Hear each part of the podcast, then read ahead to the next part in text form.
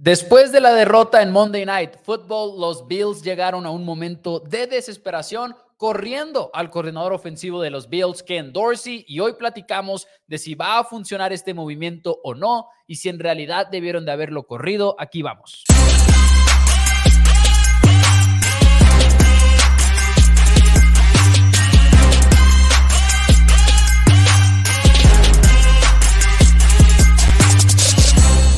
A todos, bienvenidos a Four Downs NFL en español. Mi nombre es Mauricio Rodríguez, me acompaña como todos los días mi hermano y coanfitrión Daniel Rodríguez aquí en Four Downs NFL en español, listos para platicar acerca de lo que ha sido un martes muy ocupado en la NFL y también de lo que fue un lunes muy extraño en la NFL, porque vaya que ese Monday Night no fue normal entre los Broncos y los Bills y resulta en una bolita de nieve que tiene a los Bills ya en un poquito de caos. Despidieron a Ken Dorsey, ahorita lo platicaremos todo, analizaremos la situación, también hablaremos de los Broncos y los clásicos segmentos ya del martes. Dani, ¿cómo estás? Eh, estoy mejor que Ken Dorsey, Estoy mejor que Ken Dorsey, eso sí, porque no, no sé si son 100% garantizados los contratos de los coordinadores, no es como Josh McDaniels, yo sé. que nadie está mejor que Josh McDaniels, ahorita sentado justo en su casa, sabiendo que tiene una liquidación de 70 millones de dólares. Igual y Jimbo Fisher, Igual Jimbo Fisher puede estar por ahí. Pero en el colegial. Sí, la verdad es que una noticia que sacude la NFL el día de hoy, porque bueno, primero que nada, lo que pasa ayer, ¿no? Bills pierde en contra de los Broncos de Denver, un juego que tuvo muchos momentos muy extraños, especialmente ese final en el cual eh, se están alineando para el, para el gol de campo que les va a dar el gane a los Broncos y luego eh, apresuran todo el proceso, fallan, pero había castigo porque Bills tenía 12 hombres en el campo. Todo esto después de una interferencia de pase muy controversial, además, y después de ya varios cuartos de juego en los cuales ninguno de los dos equipos convenció, ¿no? Pero la victoria se la lleva a Broncos. ¿Quién sabe qué tan diferentes serían las cosas si hubiera ganado el equipo de los Bills? Posiblemente le hubieran dado una semana más o no, no lo sabremos ya nunca, pero al final del partido en la rueda de prensa, Sean McDermott lo estaba anunciando honestamente. Incluso te mandaba ahorita el screenshot de, lo que dijo Sean McDermott ahorita en la mañana. Bueno, o sea, sucedió en la noche, te mandé el screenshot en la mañana que decía, si necesitamos cambios, esto tiene que ser mejor y vamos a evaluar los, las posibilidades, etcétera. Pues hoy, martes, los Bills anuncian que despidieron a Ken Dorsey, el coordinador ofensivo que muchos dicen que Josh Allen escogió cuando se fue Brian Dable a los Gigantes de Nueva York como head coach. Así es, cuando se va Brian Dable le dijeron a este, a este, ¿cómo se llama? A Kevin Dorsey, él lo elige, yo quiero a Dorsey como coordinador ofensivo. Este, Joe Brady se queda como coach de corebacks porque el coreback, entonces, este, David Webb dijo, yo no me quiero retirar todavía de ser coreback, este, entonces me voy, por eso termina siendo Joe Brady coach de corebacks en Buffalo, quien es ahora el coordinador ofensivo interino más. Y creo que ya como que se veía venir que si los Bills perdían y se podían 5-5 tenía que rodar una cabeza.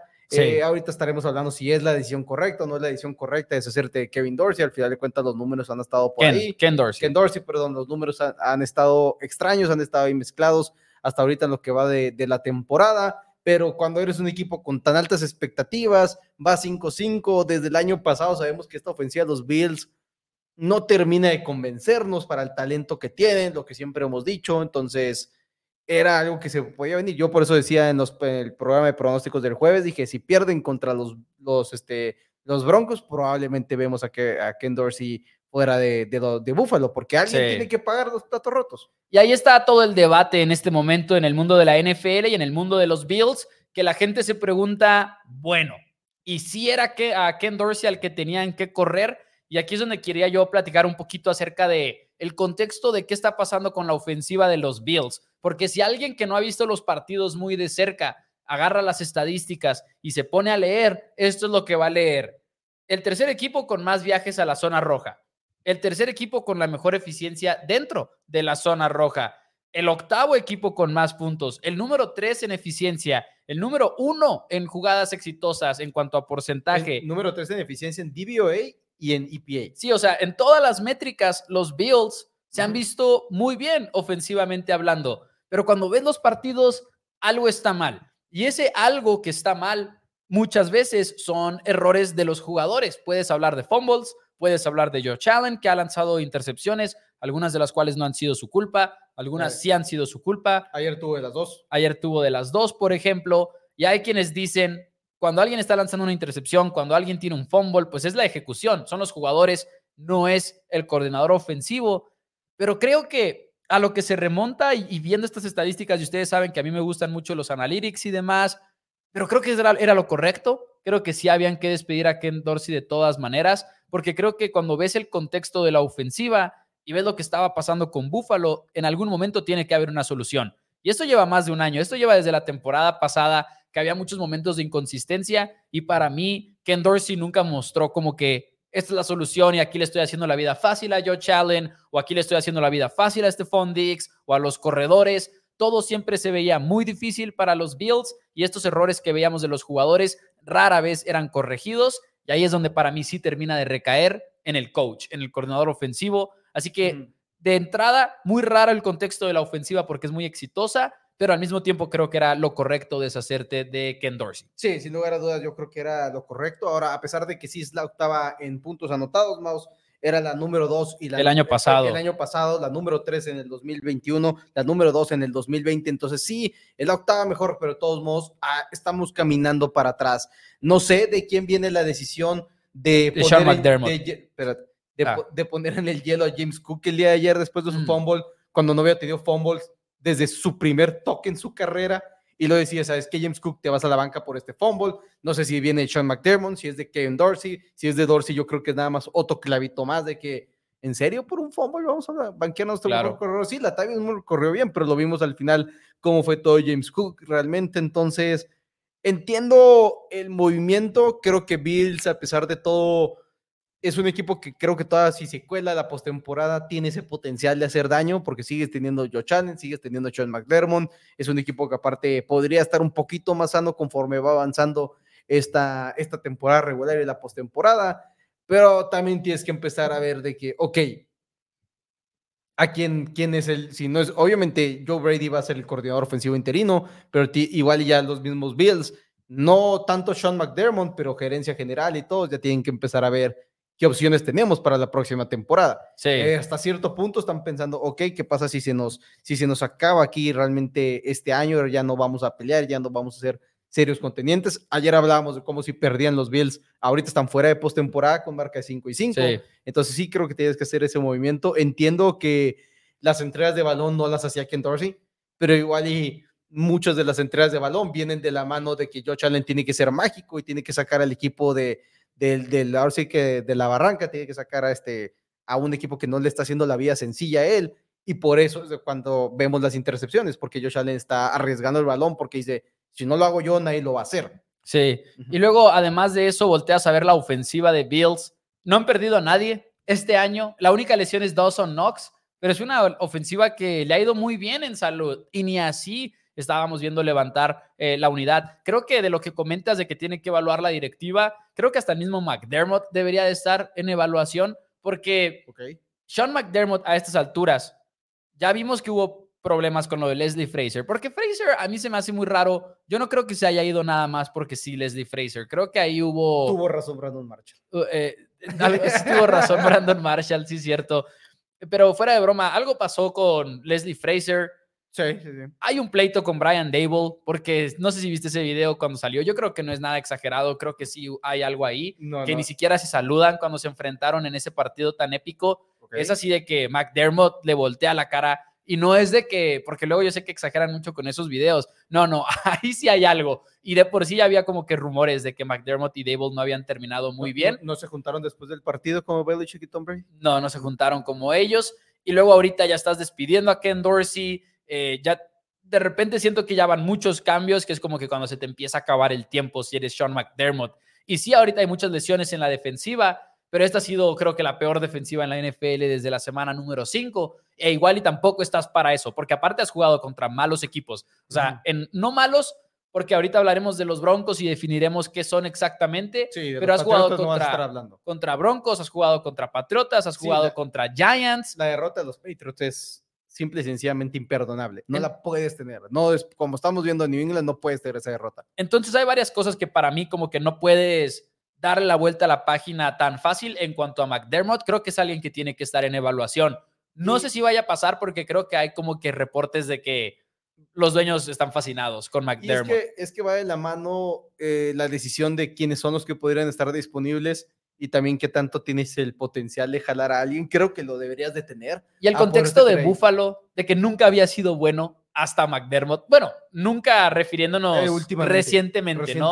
Porque claro que lo habían sido. McDermott llegó a, ahora sí que a parar la hemorragia que tenía el equipo de los Buffalo Bills de simple y sencillamente ser a las de la liga, que, que tanto es McDermott, que tanto es que tuviste un buen coreback por primera vez. Y va a ser interesante que seguramente van a estar investigando y viendo qué es lo que poder hacer. Ya cuando se acabe la temporada, si de repente dices, oye, me puedo traer a Ben Johnson, me puedo traer a McDonald's, no sé, o sea, igual y puedes este, mejorar ese sentido, pero el equipo de los Bills en este momento, más 5-5, siguen siendo un equipo eficiente y realmente incluso mejor este año de lo que han sido los dos años anteriores en IPA por jugada en el lado ofensivo, pero extraño de todos modos el, equipo, eso está extraño. Sí, y de todas maneras hay todavía algunos cuantos puntos que queremos tocar, pero primero muchos mensajes. Saludos a todos los que se están reportando. Tenemos a Mike Mendoza, Luis Alberto que dice Wilson sin pases de más de 15 yardas y Peyton con sus jugadas predecibles. Ahorita estaremos hablando de, de, Broncos más adelante, de lo que vimos ayer. Eric dice que empatamos en la quinela, así que me doy por bien servido todos encontrados y todo para que empatáramos a la hora de la hora. Fue, tan anticlimática la situación. Clásica, clásica NFL. Saludos a Octavio, a Salvador, también al tremendo Jorge Eduardo. Y Yadira tiene un comentario que se alinea muy bien con lo que sigue en nuestro pequeño guion,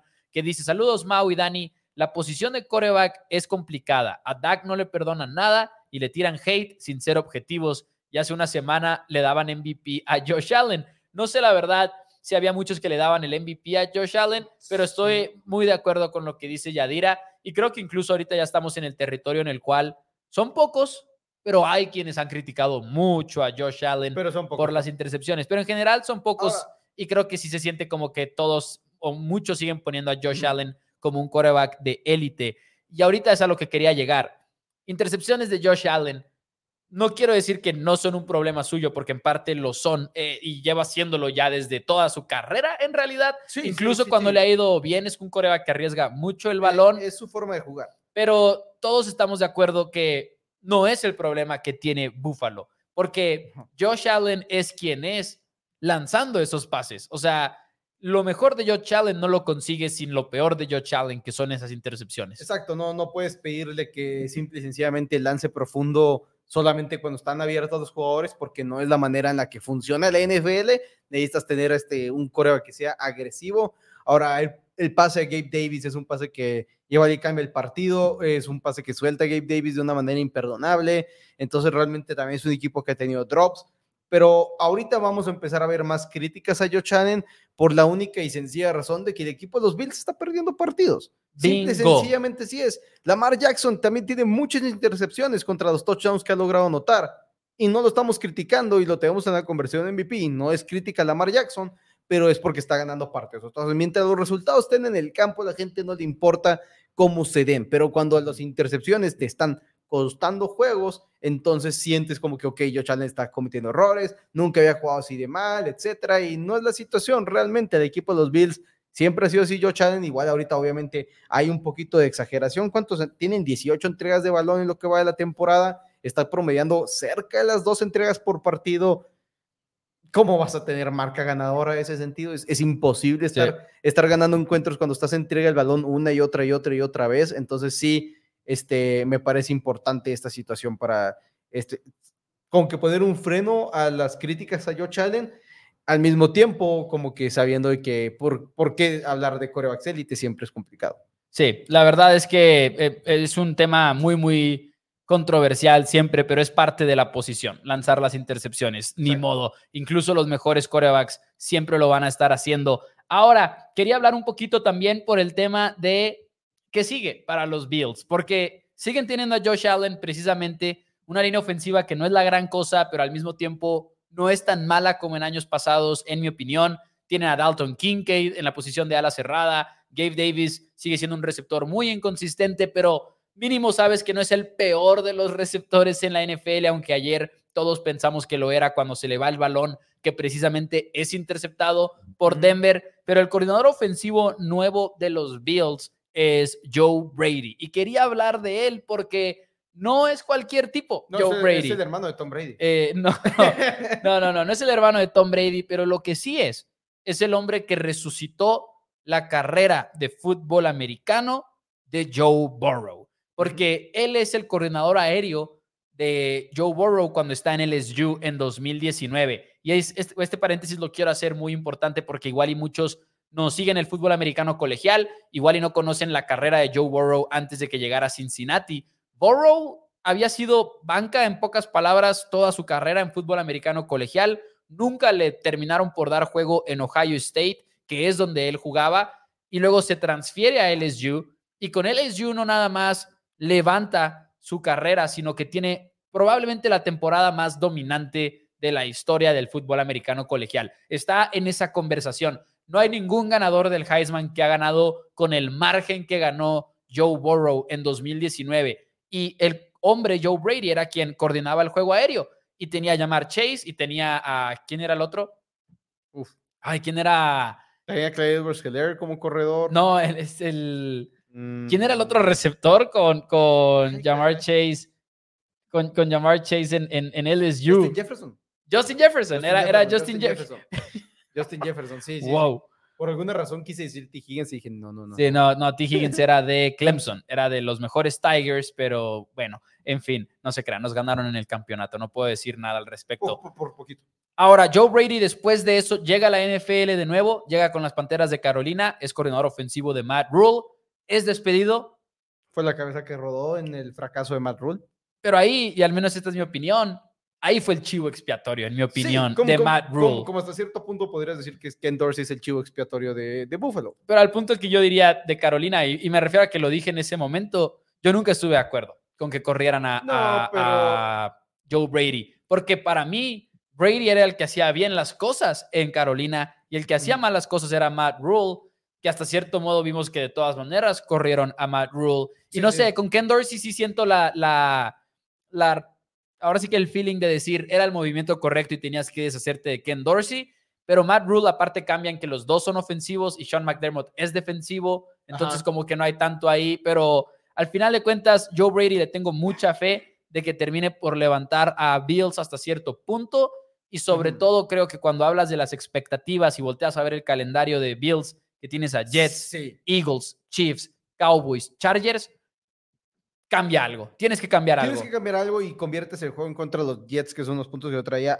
en un juego que tienes que ganar sí o sí la siguiente semana. Ya perdiste contra los Jets en la semana número uno en el partido donde se lesiona Aaron Rodgers. Ahora vas a recibir a Buffalo en tu, eh, en tu casa. Pues ahora sí que Jets va a Buffalo. Necesitas ganar este encuentro antes de tener esos dos juegos donde tienes que visitar a los Eagles, lo tienes descanso, y luego visitas a los Chiefs, literalmente a los dos este, finalistas del año pasado, les tienes que ganar en su casa, lo cual es una situación complicada. Si llegas ya al partido de Filadelfia con marca de 5-6, de repente ya eres el rival más débil por mucho y quien quite y, los Jets siguen ganando. Aparte, si los Jets ganan este partido en contra tuya, los Jets se van a segundo lugar de tu división. Pero sí, yo, Brady, t- tienes que hacer un cambio para esta situación respecto a la diferencia de este- esta situación con la de Matt Rule. Es que creo que cuando eres un coach que estás por ser despedido, tienes que aventar una patada de ahogado de que, ok, si me deshago de mi coordinador Sí, y luego de repente mejoramos, es como que hacia los les dueños. dije. de- ajá, los dueños les digo, ven, no era yo, yo, yo no estaba haciendo mal las cosas. Lo que pasa es que,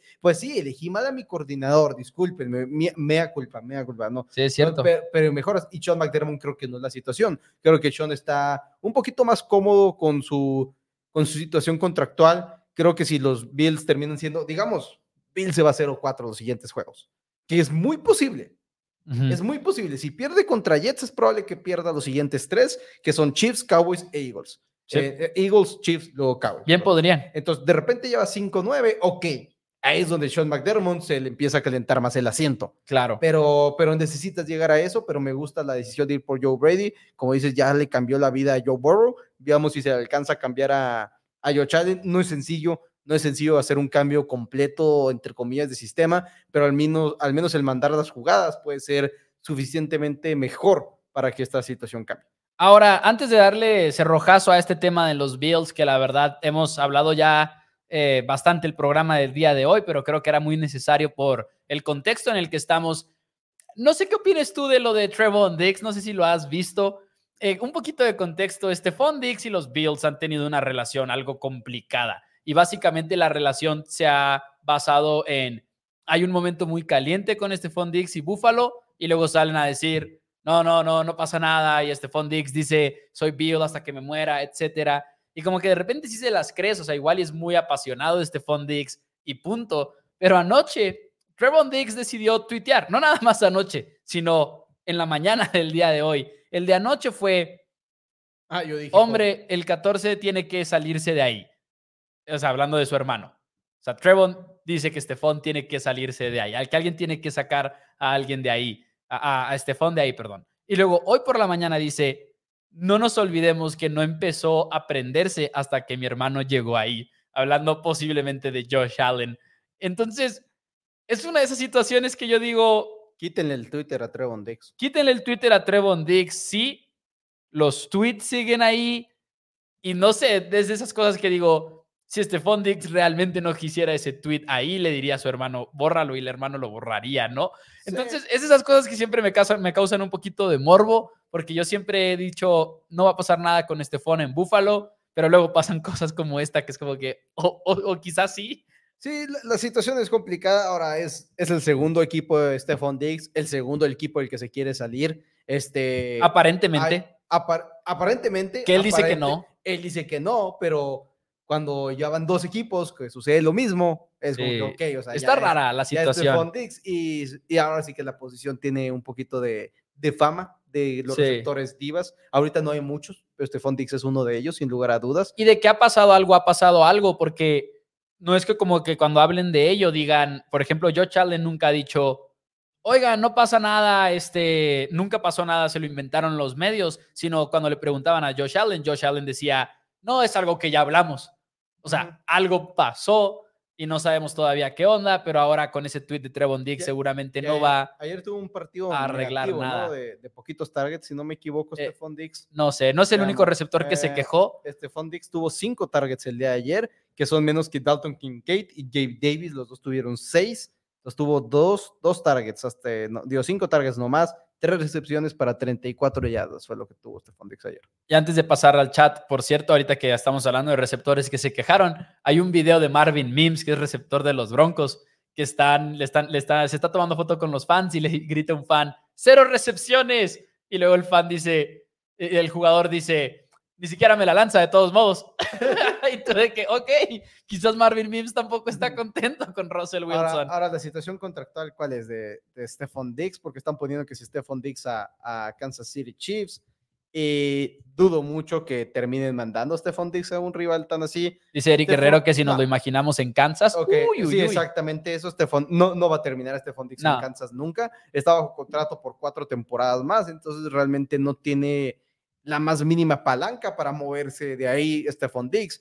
Y si eres los Bills, no vas a mandar a Diggs a Sí. tu rival más competitivo. Si Diggs sale del equipo de los Buffalo Bills la próxima temporada, va a ser a la conferencia nacional. Y spoiler alert, no va a ser a los Dallas Cowboys. No, no, no, no, no, que no va a ser a los Dallas Cowboys. Damas y caballeros, voy a leer algunos de sus comentarios, pero antes nada más decirles que ya lo saben, la manera más fácil y más grande en la que pueden apoyarnos es con ese like, ese pulgar hacia arriba que toma medio segundo picarle al botón del pulgarcito y es lo que más nos ayuda a poner este programa enfrente de más y más aficionados de la NFL y así traerles todavía más contenido. Dice por acá Yadira, dice, felicidades a Tito por sus broncos ha, ha, ido mejorando, van de menos a más y rompiendo quinelas, jajaja, ni hablar, es lo bonito de la NFL. Sí, saludos al buen Tito. Eh, obviamente al final, Dani y yo traíamos Búfalo y yo no traía nada apostado más que el, el over de Broncos en específico de Ajá. 19 y medio o de 20 y medio, ya no me acuerdo.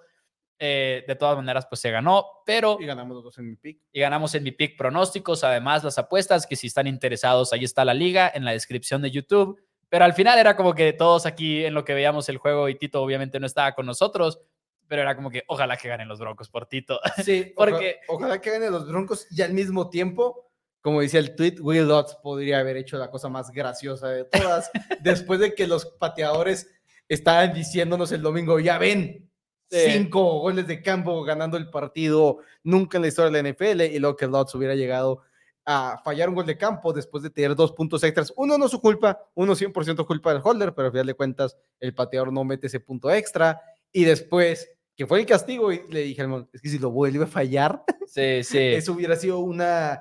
Qué bueno que no lo falla Will Lutz, porque esa doble fallada de gol de campo para ganar el partido de esa manera hubiera sido algo que te cambia una temporada completa para el pateador, porque siempre ha sido la queja de los pateadores en el punto extra, que dicen de que Patear es un ritmo y una confianza y si fallas y ya estás cometiendo un error tras otro, tras otro, tras otro. Y el punto extra era como que el reset, porque era una patada gratis y ya no existe esa patada gratis. Y no es fácil recuperarte de eso, me imagino. Ahora, hablando de, Broncos gana el partido y de repente Denver parece ser un mucho mejor equipo del que parecía en las primeras semanas. Entonces, ahorita queríamos platicar un poquito acerca de si nos la creemos con Denver en lo que hemos visto en las últimas semanas, antes de hablar en sí del tema de standings, del tema de standings, del tema de si pueden pasar como un comodín, obviamente la división imposible, ¿no? Con Kansas City, con todo y que no se han visto igual, Chiefs sigue teniendo el récord superior y no van a soltar la división, están en la discusión de ser el primer sembrado, no la discusión de ganar el oeste de la americana. Pero antes de hablar de si les alcanza el calendario, si les alcanza todo para llegar a los playoffs, verdadero o falso, Bronco se ve mucho mejor. Se ve mucho mejor de lo que se vieron al inicio del año, sí. Concuerdo. Y no nada más eh, eso. Creo que siguen siendo un equipo que el día de ayer salió una estadística temprano en el, bueno, no temprano en el partido, en el tercer cuarto, en el cuarto cuarto. Los Broncos, cuatro posesiones iniciadas en el terreno de Bills, seis puntos anotados.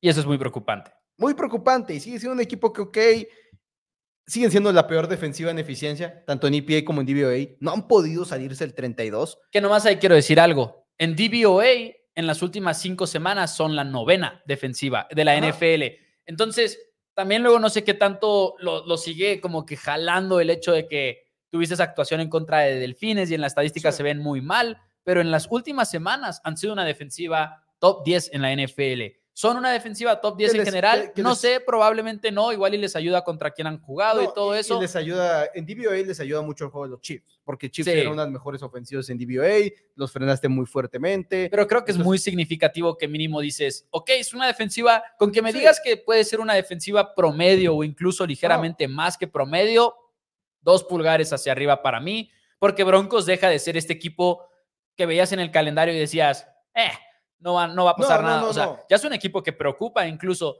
Yo sé de la estadística de la ofensiva de que, que mostraron en la transmisión, nos reímos mucho mientras la veíamos.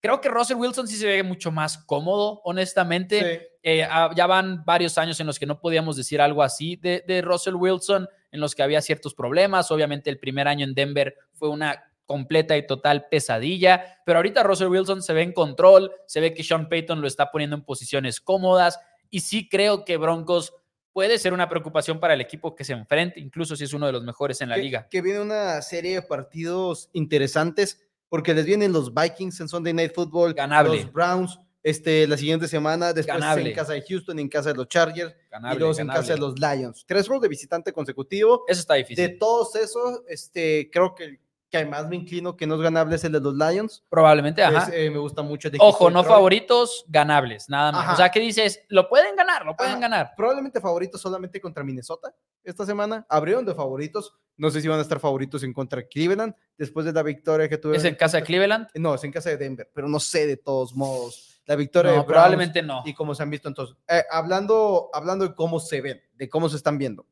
este, no, este, y, de, cómo van a abrir en el mundo las apuestas. Nada que ver si los daría como pronóstico ni nada. Sí, sí, sí. Se me hace complicado. Siguen sin tener un receptor número dos confiable. Esa es la realidad. Jerry Judy ha sido una absoluta decepción de esta temporada. No tiene, este, la mayoría de sus partidos son de tres recepciones. Tiene pocos este, partidos de cinco recepciones. Entonces realmente me preocupa el equipo de los. Pero ¿qué tal Soron? Que Corland Soron con la recepción menos, más improbable en la historia de Nexian Stats. No sé si viste eso. ¿Y sabes cuál es la segunda? De Soron. No, es de Russell Wilson lanzándole a Tyler Lockett, oh. que es la misma jugada en la que todos pensamos a la vez, ¿no? De que, como cuando lo conectó con Tyler Lockett. Espera, pero sí fue con Russell, esa, me parece que sí es con Russell, eh, pero sí son las dos recepciones más improbables en la era de Next Gen Stats. Una locura. Qué jugada, qué jugada la concentración de, poner los, los, dos pies, arrastrarlo. Uno está plantado y el otro va arrastrándolo. Corland Sutton con una de las recepciones del año. Yo creo la recepción del año. La recepción del año, yo creo, sin lugar a dudas, más. Entonces, sí, me parece que Denver está mejorando, sin lugar a dudas. Sí. No son el equipo que estábamos hablando de correr, de Vance Joseph, correr, de Sean Payton después de una sola temporada, de que Russell Wilson el próximo año le iban a correr. Van a ser un buen equipo para el 2024 Veremos. Yo pues, creo que sí, sí puede serlo. 2024, pero 2023 creo que de rival incómodo no, no sube. Eh, vamos a ponerle un número. En este momento, DVOA, que es la estadística que nos gusta mucho de eficiencia y que mide específicamente eh, las probabilidades de playoffs en base a esos números, en este momento le dan a Broncos, y esto es nada más un número, 6.7% de probabilidades de pasar a playoffs. Y de la división, pues ni se diga, ¿no? 0.3. Obviamente nadie le va a quitar la división a Kansas. No, no, no. Eh, pero bueno, vamos a leer algunos cuantos de sus comentarios. Dice por acá, eh, dice Eric Guerrero, Javonte Williams ha tenido una buena temporada y le ha dado mucho dinero a Tito, por cierto, en las apuestas. Muy, muy de acuerdo con lo que dice Eric. La verdad es. Y una lesión grave.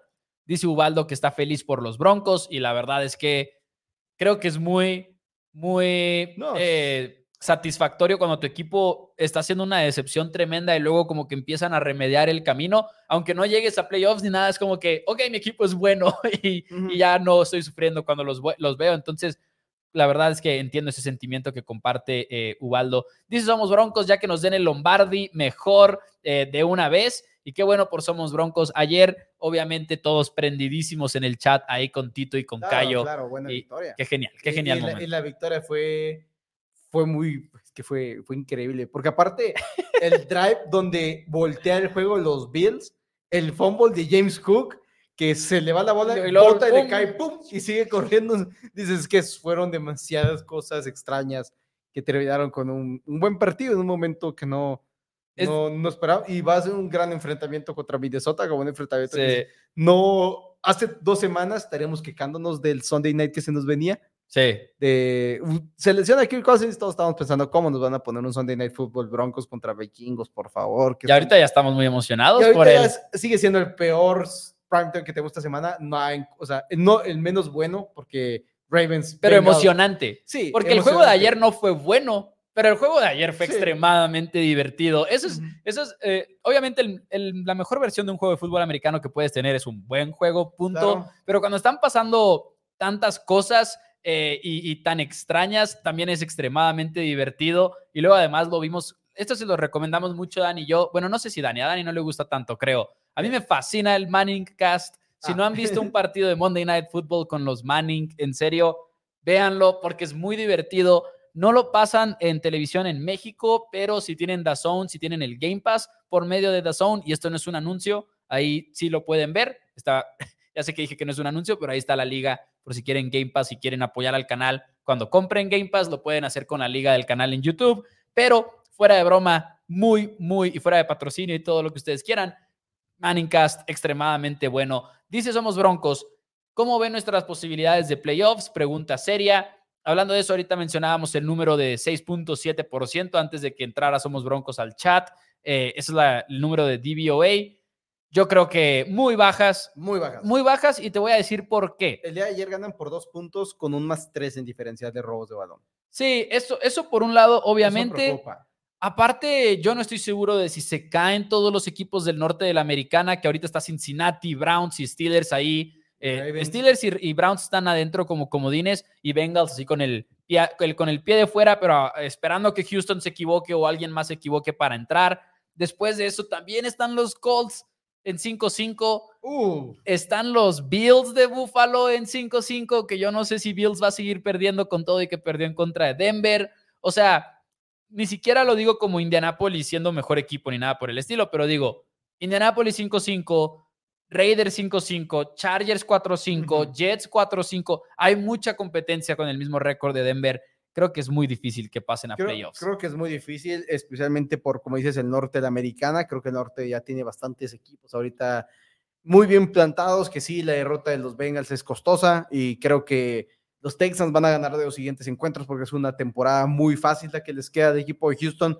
Este, son juegos muy, muy, muy sencillos, entonces creo que la temporada para el equipo de Broncos es más complicada y tengo ahorita todavía más dudas de este equipo de Denver de lo que tengo. Incluso los mismos Bills, y sí que acaban de ganar a los dos Bills el día de ayer, pero vienen, es una victoria. Y luego aparte la interferencia de pase, ¿cómo, son horribles las interferencias de pase?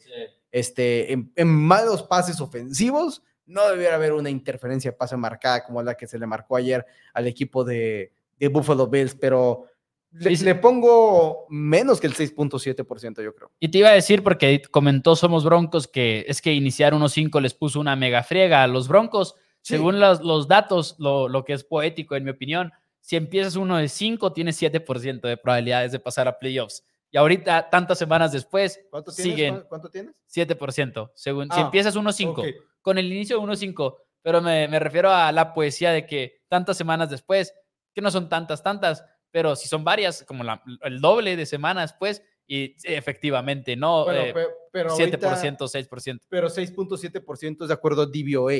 Sí, de acuerdo a sí, SAE, sí. 4 5, ¿cuánto tiene? Nomás para... Muchas más. Eh, 4-5 tienes un 28% de posibilidades Que este, que este en general, sin, Ajá. sin importar qué tan bueno o malo es, el equipo. Es simple y sencillamente estos porcentajes del que damos del 1-5 y este 4-5 último es matemáticamente. Ajá, cual- o sea, un equipo Llámate Sin cara. los Kansas City Chiefs con marca de 4-5, los 49ers, los Philadelphia Eagles o los Houston Texans o los New England Patriots si tuvieran el 4-5 ahorita, es el mismo porcentaje. No importa nada más, es matemáticamente cómo son los resultados para que puedas entrar a la postemporada. y el de DVOA consideras y qué tan bueno eres y qué tan bueno has sido en la temporada. Por eso sigue siendo 6.7% a pesar de que está un poquito mejor. Dice por acá Luis Gomar, creían que los Bengals iban a ser los que se iban a quedar fuera y en realidad van a ser los Bills y honestamente va a ser toda una carrera en la americana eh, durante las próximas semanas. Eh, hay algo a seguir ahí muy, muy de cerca.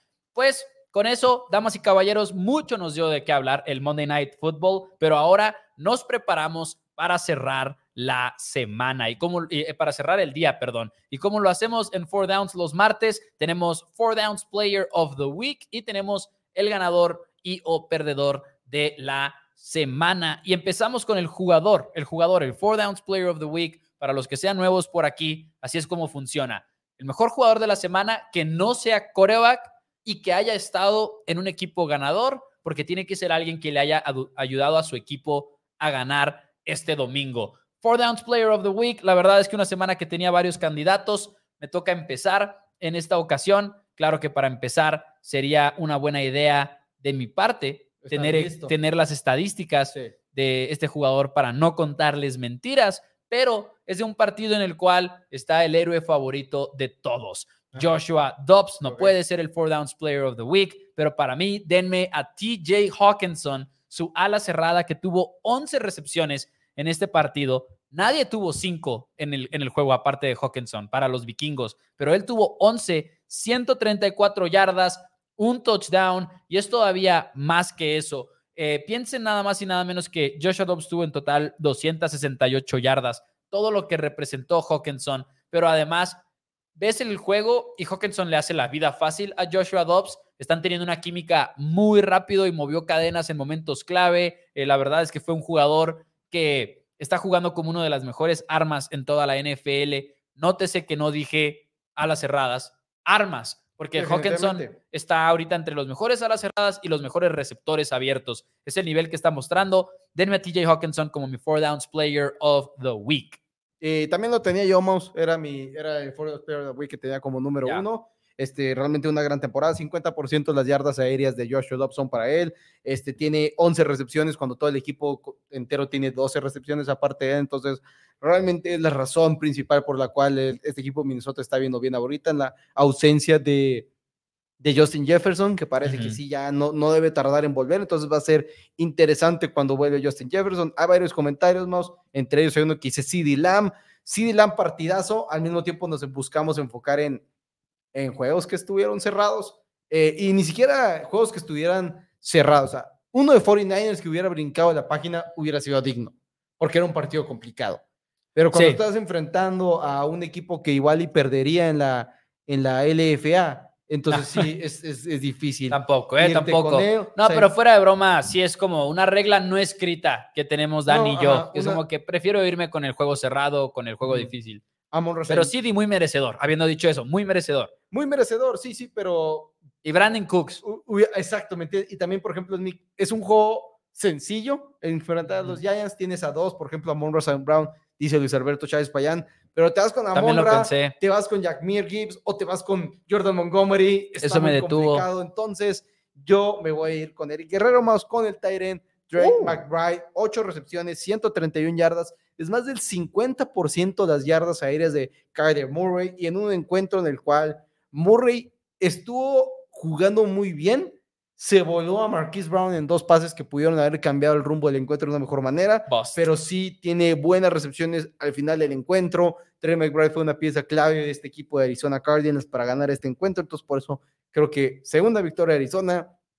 Primera regresando Kyler Murray, un Murray que tampoco es como que tenga mucha química con McBride, pero esta la cerrada de segundo año está siendo un problema para las defensivas, lo estaba haciendo incluso con Joshua Dobbs, ahora con Kyler Murray seguramente veremos mejores números porque nada en contra de Joshua Dobbs, simplemente Kyler Murray pues es un mejor es un mejor coreback, entonces creo que va a tener buenos números, ocho recepciones, todo el equipo contra este completo, aparte él tuvo solamente 11, entonces me voy con McBride. Miquel dice Noah Brown hasta pareciera mejor que Gallup y alguien también había mencionado a Noah Brown como candidato. Sí. Era mi número dos. ¿Era tu Eh, número después de? Hawkinson, para mí era Noah Ah, Brown, 173 yardas también, el por single- touchdown por, por Singletary, no lo di.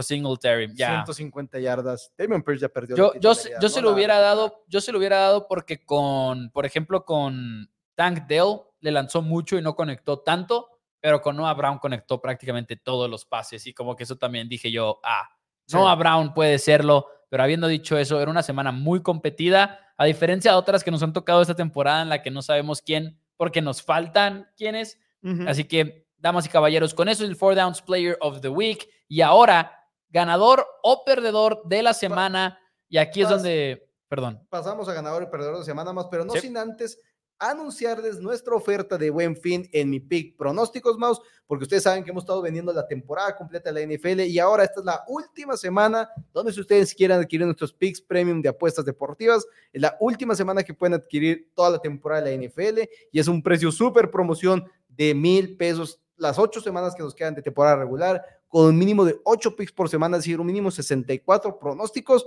y aparte pick en todos y cada uno de los juegos de la postemporada, que son otros 13 partidos más. Normalmente tenemos un poquito más, venimos de una muy buena semana, Maus. Este, nos fuimos seis ganados, dos perdidos, un empatado, los Lions menos tres, empatamos la línea. Entonces, si quieren adquirir nuestros picks premium, manden WhatsApp al 614-394-6721 y ustedes ahí pueden, primero que nada, ser registrados en una lista de picks gratuitos de todos los deportes, donde hemos ganado cuatro de manera este, consecutiva. Realmente está yendo muy bien en Free Picks. Y aparte, si quieren los picks de la NFL de Mau, míos y de este, nuestro otro hermano Tito Rodríguez, mil pesos el resto del año, un solo pago mouse y están cubiertos hasta el Super Bowl. la verdad es que no dejen pasar la oferta y vamos a ganar juntos, ¿no? Ojalá que, que se sumen a, esta, a este proyecto de mi pick pronósticos. Dani, ¿qué tienes? ¿Un ganador o tienes un perdedor? ¿Estamos optimistas? ¿Estamos pesimistas el día de hoy? Tengo perdedor. Me lleva yo también. ¿Tienes perdedor también? Odiamos la vida tú y yo, pero está tengo, bien. tengo perdedor y hasta cierto punto es aburrido. Ah, pensé que ibas a decir hasta cierto punto es ganador. No, no, hasta cierto punto es aburrido. Este, porque son los Buffalo Bills. Son los Buffalo Bills, han perdido tres de los últimos cinco, han perdido dos de manera consecutiva, están en una situación, ningún equipo que se considere contendiente, ningún equipo que se consideraba el favorito para ganar la división, porque aunque yo me fui con los Dolphins, el favorito en las apuestas era el equipo de los Buffalo Bills, debería estar en un cambio tan drástico como es el del coordinador ofensivo a la mitad de la temporada, mucho menos cuando entraste a la temporada con un nuevo coordinador defensivo. Entonces sí, una situación complicada, como decimos, el peligro de poder perder a tu coach, unos Buffalo Bills que dijeron, vamos a tomar el control de esta división este la americana, como lo tomaron los New England Patriots de Tom Brady, ya lo ganamos tres seguidos, se habían quedado cortos de llegar a ese Super Bowl en las últimas tres temporadas y ahora parecía como un poquito más prometedor, entre comillas, regreso de Von Miller, Trey White, como que era un equipo que le estábamos creyendo mucho, segundo año de Ken Dorsey, y están fracasando fuertemente y ahorita con el calendario que se les viene, Mouse, yo veo un equipo de los Bills que va a ganar un solo partido durante las próximas cinco semanas, tienen semana de descanso, entonces uno de cuatro juegos, para mí los Bills van a estar seis ganados y, y ocho perdidos este, cuando se acabe la semana número 15 que es en contra de los Dallas Cowboys y se me hace que están eliminados de la postemporada y para mí eso es una decepción muy grande. Me, gusta ese, esa selección de perdedor, la verdad es que muy justa. Acabamos de tener un programa acerca de todos los problemas que han tenido. Yo, mi perdedor es un coach y lo mencioné brevemente el día de ayer, pero lo voy a volver a mencionar. Joe Barry, coordinador defensivo de los Packers de Green Bay. Matt LaFleur tuvo que contestar esta pregunta ahora en rueda de prensa cuando le preguntaron, aquí, ¿qué estaba pasando, coach? Lo que están viendo en la pantalla en este momento es a Steelers básicamente alinearse con un dinero ofensivo extra del lado izquierdo y luego añadiendo a Darnell Washington, que es una ala cerrada del tamaño casi casi que de un liniero ofensivo. En otras palabras, estamos hablando de casi un paquete ofensivo de seis linieros. Digan ustedes cuántos tackles defensivos cuentan en contra de ese paquete defensivo. Eh, eh, de ese paquete ofensivo, porque yo cuento a dos linieros defensivos y ha sido de las jugadas más criticadas que ha habido en la semana, pero esto es, no, es nada más una cosita de, de un día o algo por el estilo, es una cuestión de que Joe Barry lleva teniendo la peor defensiva terrestre por todo el año. Eh, Jalen Warrell, Najee Harris tienen grandes actuaciones. El domingo y sí, Steelers ha ido ganando y ha ido ganando, pero no se habían visto tan bien ofensivamente como lo hicieron en contra de Green Bay. Eh, Joe Barry también está en territorio de ser despedido muy pronto, en mi opinión. No sé si se va a llevar a cabo o no, pero denme a Joe Barry como mi gran perdedor. Eh, pensé que no se podía poner peor y se puso peor en y, Green Bay. Y se puso peor más. Por cierto, vi un comentario como que eh, Jalen Warren fue anunciado como titular del en el partido. Oh. Este, no, no lo vi yo este, pero vi una, un post, me parece, ESPN Fantasy. ESPN eh, Fantasy que puso Jalen Warren que fue anunciado. después del partido es esto. No, no, no, no, no, no. En la semana 10 fue anunciado como titular. No sé si abrió el oh. partido como titular, interesante. Hemos ahora sí que pedido mucho. Te tengo un perdedor extra, Mouse. Oh, ok. Y, me quiero perdonar con una persona. Adelante. Eh, al número de mi pick pronósticos. Sí, sí, fue, sí fue titular. O sea, sí lo anunciaron titular. Al número de mi pick pronósticos, Mouse, que es también el número que utilizamos aquí nos han estado llamando de Ditch buscando a una persona que no conocemos. Ajá. Entonces yo les contesto y a veces, le, a veces les contesto, a veces no. Y ayer contesté una llamada, dije, están buscando a este Ditch. Estaba ya el partido de, de ¿cómo sabes? Del, juego de, de, los Broncos. Lo agarré, lo contesté y lo puse junto a la bocina. Ajá. A los cinco minutos no había colgado. Me estaba riendo, hasta le mandé una foto al grupo de amigos. Ah, aquí lo tengo, esta persona, jaja, Ditch para que, para que gasten dinero y todo. Después de cinco minutos y medio más o menos dije, ¿por qué no habrán colgado? Lo agarro y digo, bueno. Y me dice, sí, para llamar al programa. Y yo, oh. No, ¿quién era? No sé, no le pregunté. Eres una basura, Dani. Lo siento mucho, estaba intentando molestar a alguien del Ditch. Este, entonces nomás contesté y lo puse ahí. Era las 7:25 más o menos. O sea, dije, el programa lleva una hora 20 terminado. No pensé que fueran a llamar por eso. ¿Y qué hiciste? ¿No, ¿qué no, le, dijiste? le dije que perdón, que el programa ya se había terminado, que muchas gracias. Así que quien haya llamado, disculpe por eso, duraron cinco minutos y medio escuchando el juego de los Broncos. No lo puedo creer. Perdón, perdón, pero es que ah, una hora y media después pensé que iba a ser el dicho otra vez. Le, faltaste el respeto a todo el público de Four Downs el día de hoy, Dani. No, no te creas, qué, qué increíble. No, sabía eso, no supe. Ah, es que se lo conté a la patrona cuando tú estabas en el sí. Ah, ok, con razón dije yo, ¿cuándo pasó? Pero bueno, ahí está. Damas y caballeros, ya nos vamos. una disculpa a quien sea que haya sido. Eh, le vamos a dar ahorita unos zapes a, Dani. ¿Algo que quieras agregar? Eh, no, me ah. parece que sería de todo. ¿No, ¿No, este quieres agregar otro perdón, un perdón adicional? Este, un perdón nos deben todos los aficionados de la UFC de John Jones. Ah.